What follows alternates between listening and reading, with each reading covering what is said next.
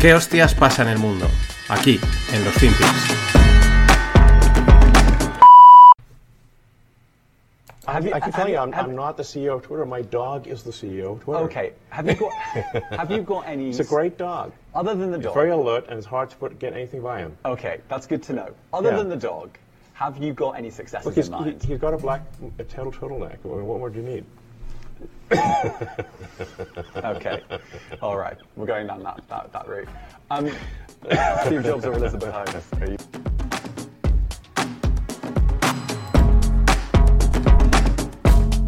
Hola, no financieros. Vamos a rematar la semana con el troll de troles.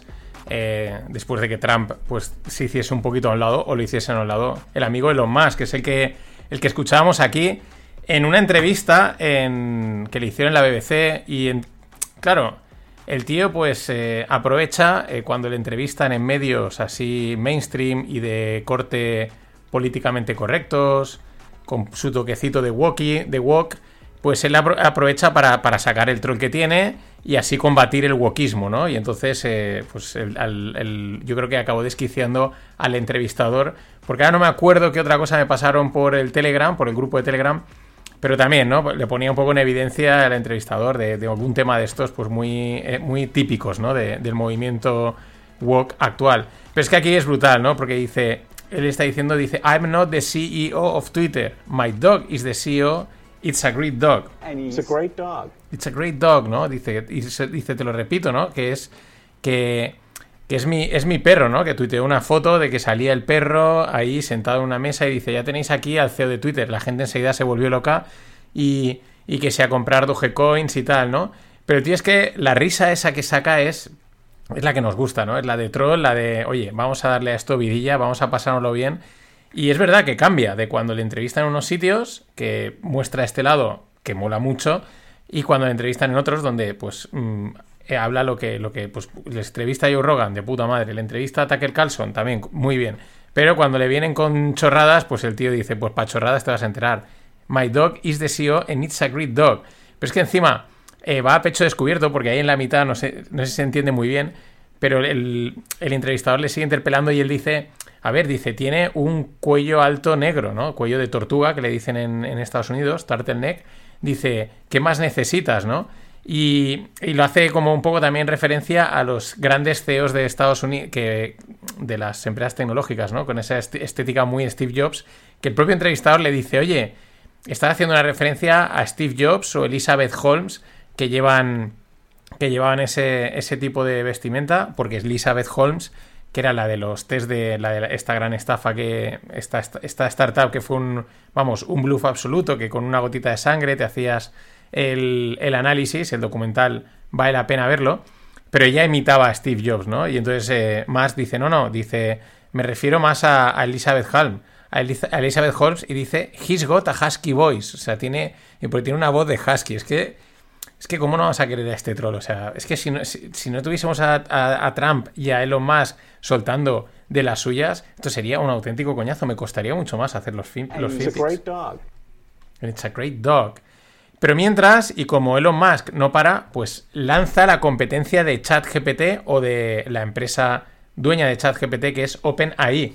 Eh, ha lanzado eh, X.ai.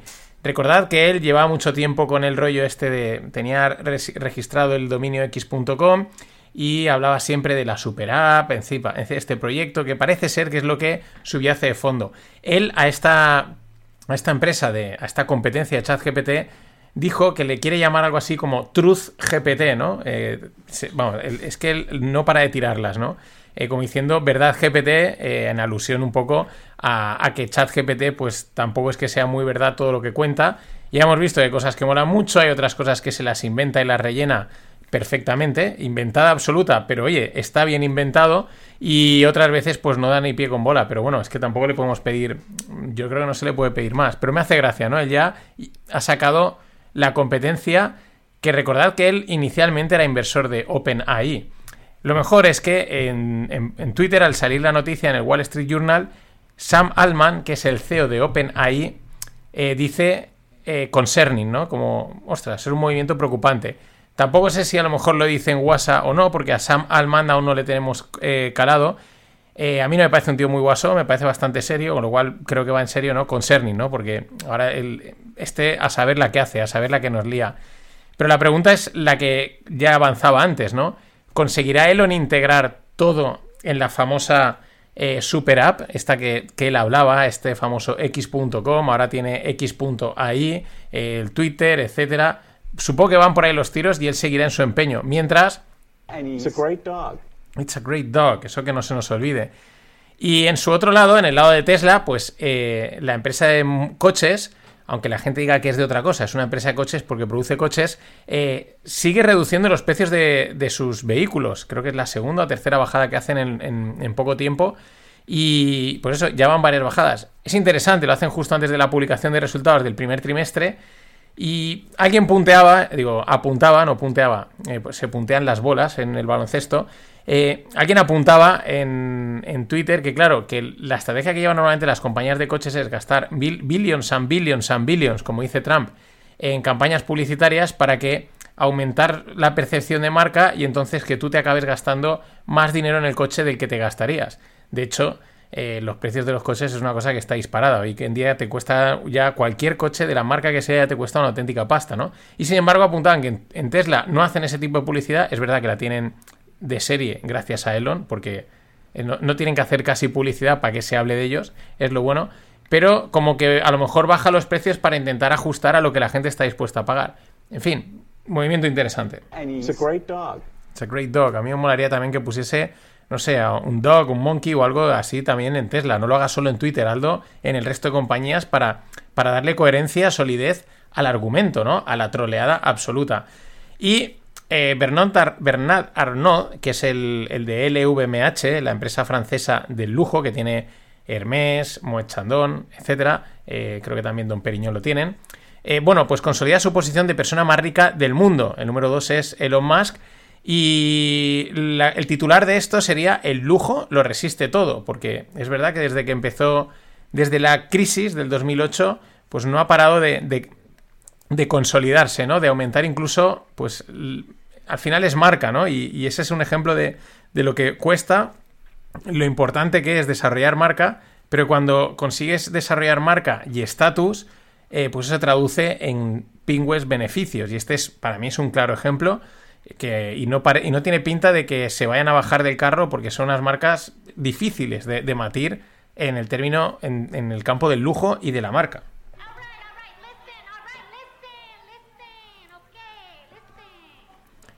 Y bueno, mm, la idea que tengo es lanzar una camiseta cada semana o cada dos semanas aproximadamente, porque tengo varias ideas en mente, ya sabéis, he reabierto o he rehecho, mejor dicho, la tienda de, no financieros, la tenéis en nofinancieros.com, pues por ahí arriba pone shop y ahí podéis entrar, está hecha a través de Shopify, de la versión más sencilla. De momento, pues están las básicas de no financieros, que está en azul, en gris y en blanco, y pone no financieros con el logo, y esa ya la podéis comprar. Mm, la semana que viene, pues lanzaré la primera. La primera de, de, unas cuantas. Para. Pues bueno, pues para darle vidilla. Así que, nada. Mmm, entráis nofinancieros.com, shop, y desde ahí eh, podéis comprar. Os agradecería si lo hace uno, así puedo también detectar. Yo he hecho ya pruebas, pero si hay algún problemilla, si hay alguna historia, pues no me vendría nada mal. Gracias de antemano.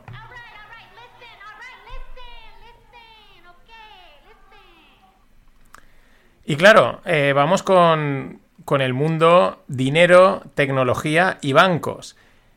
Probablemente te hayas enterado, esta semana salía la noticia de que Apple Card, perdón, de que Apple lanzaba pues una cuenta remunerada para los, para los que tienen la Apple Card, que es una tarjeta de crédito de Apple, que yo creo que en España no se ha llegado a salir, si se ha llegado a cuajar, pero en Estados Unidos parece ser que tiene bastante más tirón. Pero bueno, una cuenta remunerada que llega a pagar casi un 4 y pico, 4 y pico por cien por tener ahí el dinero es verdad que Goldman Sachs es la que ejerce de colateral, es la que está detrás dando soporte a la operación, ¿no? Y esto es muy interesante. Primera, porque quizás llega más tarde de lo que esperábamos. Y esto es lo que es llamativo, porque se lleva hablando de que las tecnológicas iban a ser los bancos, los nuevos bancos, etcétera, desde hace bastante, bastante tiempo. Incluso el otro día eh, un, un, uno de los, de los referentes patrios de tecnología ya en el 2011 o 2012 tuiteaba sobre este escenario y estamos en el 2023 y de que las tecnológicas iban a ser bancos pues creo que se lleva hablando ya unos cuantos años, ¿no? También te da una idea de que quizás no es un paso tan sencillo o de dar o hay que, hay, que, hay que planearlo bastante bien. Es verdad que ahora con los tipos de interés alto pues se ponen las cosas un poquito más fáciles. Por un lado, por el otro lado se pone la tecnología. También la tecnología facilita pues este tipo de soluciones. Mucha tecnología que quizás han desarrollado las fintechs. Claro, la fintechs es un sector que tenía como las empresas, las startups dedicadas a, a, la tecnología bancaria o financiera, sobre todo los típicos neobancos, pero parecía que iba a ser la leche y luego como que se ha desinflado, ¿no? De momento no parece que lo vayan a petar, no parece que vayan a ser por lo menos marcas reconocidas. Otra cosa es que estén dando servicio por detrás a bancos o a, o a tecnológicas, ¿no? O simplemente que lo que hayan desarrollado pues haya servido para que alguien les compre y lo integre dentro de sus sistemas, ¿no? Y es que esa es la idea. Al final, trabajar con el dinero pues requiere confianza. Entonces, si tienes el nombre y el tamaño, llámate Apple, llámate eh, Amazon o incluso te diría Starbucks, ¿vale? Aunque no sea tecnológica, tienes el nombre, tienes el tamaño, pues si le añades la digitalización, que facilita mucho estas cosas, eh, y tienes pues que las nuevas fintechs son las viejas tecnológicas, viejas entre comillas, ¿no? Pero ya decir que Apple es nueva o que Amazon es nueva o cualquiera de este palo eh, ya cuesta, ¿no? Y ahí es donde está la batalla interesante, pero al final eh, más que mm, pelea uno contra otro, será, oye, vamos de la mano, que es lo que está haciendo Apple con Goldman Sachs. Vosotros sabéis hacer esto, nosotros sabemos hacer esto otro, nos unimos y sacamos pasta todos juntos. Que de esto es de lo que va el juego. It's a great dog. It's a great dog. Pero es que al mismo tiempo, mm, así, de, desplome de las ventas del PC de Apple. Las, han caído un 40% en el primer trimestre la venta de PCs, no, no, de ordenadores portátiles, del PC, el clásico. Eh, si eres muy joven, dirás, ¿qué cojones es un PC? Pues es que antes no habían ordenadores portátiles, lo que había era una torre, además muy grande, que hacía ruido, y la tenías ahí eh, falcada, ¿no? No cogías el ordenador y te lo llevabas. Y siguen habiendo algunos por ahí, ¿no? Como el iMac. Pero es llamativo, ya no por la caída, bueno, la caída es llamativa, una un 40%, sino hay que seguir considerando la línea de PCs como una línea importante de ventas, porque o es algo residual, porque sí, se siguen comprando y tal, pero yo creo que va de capa caída y los portátiles cada vez son más megapotentes y cada vez, solo en casos muy puntuales, creo que tiene sentido tener un PC como tal, en casos muy concretos. Por lo tanto, no sé, esa es la duda. It's a great dog. It's a great dog. Pero bueno, de Apple a cripto, eh, la mona, aunque se vista de seda, pues mona se queda. FTX, que ya sabéis, de Sam Backman Fried, que fue el, bueno, el pelotazo a la baja, ¿no? La, la, estafa, el bluff absoluto del final de año.